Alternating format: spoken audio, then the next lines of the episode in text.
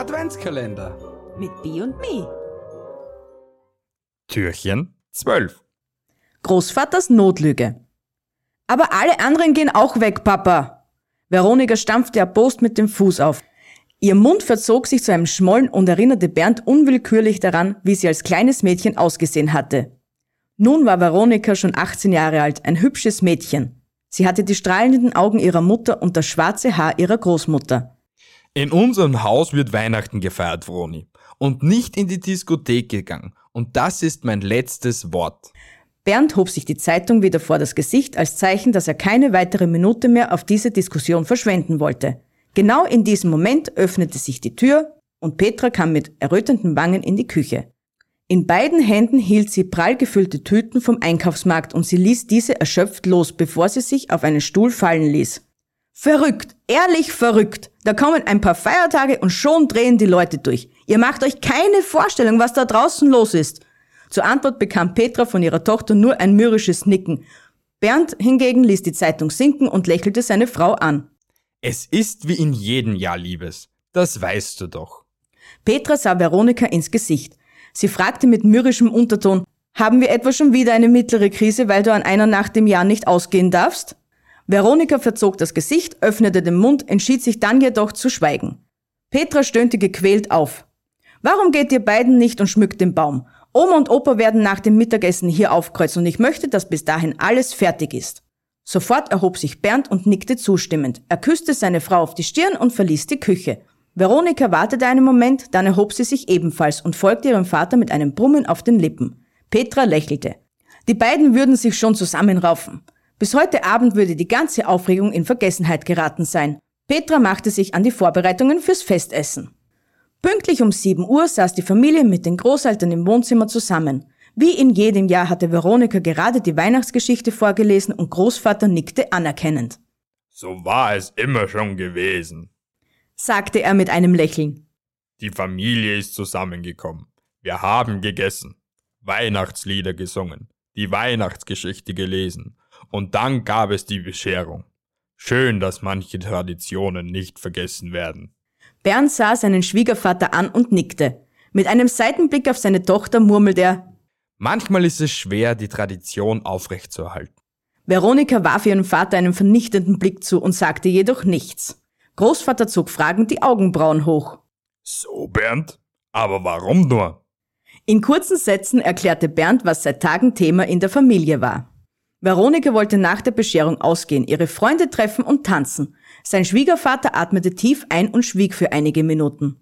Langsam legte er seine Hand auf die seiner Frau und hob dann an, um zu sagen, Weißt du, Bernd, das ist irgendwie Tradition. Er hielt den Blick seines Schwiegersohnes mit seinem fest, als er begann zu erzählen. Als wir noch jung waren, damals im Krieg, da war Weihnachten ein Fest der Familie. Jede Familie sah zu, dass es zumindest an diesem Abend ein festliches Mahl gab. Natürlich fiel das Weihnachtsessen nicht so luxuriös wie heute aus, und doch war es etwas ganz Besonderes. Die Bescherung fiel natürlich auch kleiner aus als heute. Ich erinnere mich noch genau, dass meine Schwester eine Puppe bekam, die mein Vater aus einem Stück Holz geschnitzt hatte. Meine Mutter hatte aus alten Stoffresten ein Kleidchen für die Puppe gemacht und ich bekam ein Holzauto, ebenfalls von meinem Vater geschnitzt. Und doch waren diese Geschenke etwas Tolles, etwas Einzigartiges. Nach der Bescherung spielten wir Kinder mit unseren Sachen, wurden jedoch bald zu Bett geschickt. Und die Eltern gingen tanzen. Sie trafen sich mit den Nachbarn und Freunden in großen Scheunen, um Erinnerungen an bessere Zeiten zu teilen. Es wurde getrunken, getanzt und gelacht um wenigstens für ein paar Augenblicke dem tristen Kriegsalltag zu entkommen. Der Großvater schwieg und sah in die Runde. Es war still im Raum. Veronika lächelte. Aber ihr schickt mich doch nicht ins Bett, oder? Der Großvater schüttelte den Kopf und sah zu Bernd. Warum lassen wir die alte Tradition nicht aufleben und schwingen heute alle gemeinsam das Tanzbein?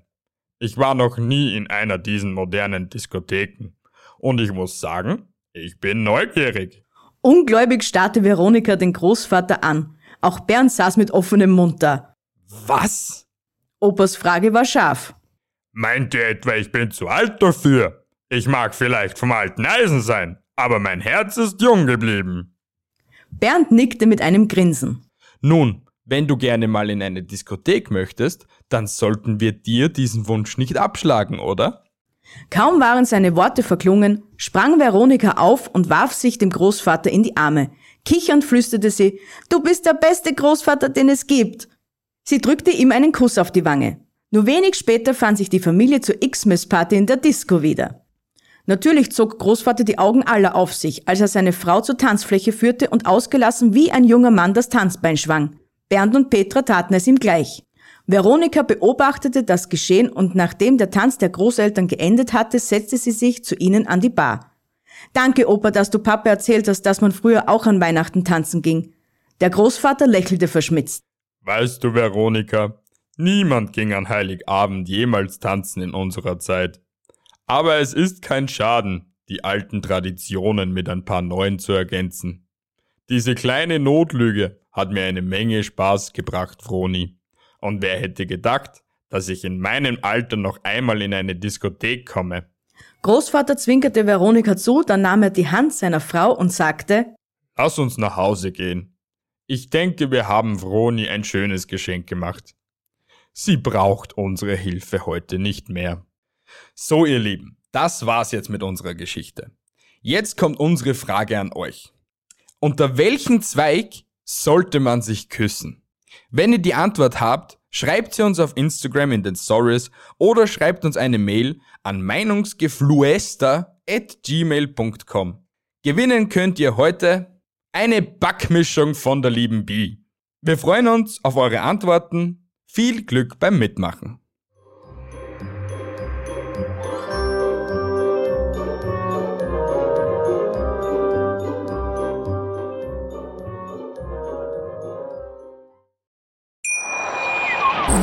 Viele Kaffees waren es heute schon? Kaffee spielt im Leben vieler eine sehr große Rolle. Und das nicht nur zu Hause oder im Café, sondern auch am Arbeitsplatz. Dafür gibt es Lavazza Professional. Kaffee am Arbeitsplatz, der genauso lecker schmeckt wie in eurem Lieblingscafé. Die perfekte Kaffeelösung für jede Art von Unternehmen. Klein, mittel, groß. Ihr habt auf jeden Fall einen Kaffee, der schmeckt. Die richtige Motivation für eure Arbeitstage. Alle Infos zu Lavazza Professional findet ihr auf lavazzapro.de mit allen Kaffeelösungen für euer Büro. Ich habe mich natürlich schockverliebt, weil die war wirklich ganz, ganz klein. So begann die Mensch-Hund-Beziehung zwischen Christina und Tierschutzhund Frieda. Und wie es danach, nach dem ersten Moment der Verliebtheit, so weiterging und welche Klippen es danach zu umschiffen galt, das hört ihr in der neuen Ausgabe von Iswas Dog, dem Podcast für harmonische Mensch-Hund-Beziehungen. Ist was, Dog? Mit Malte Asmus. Überall, wo es Podcasts gibt.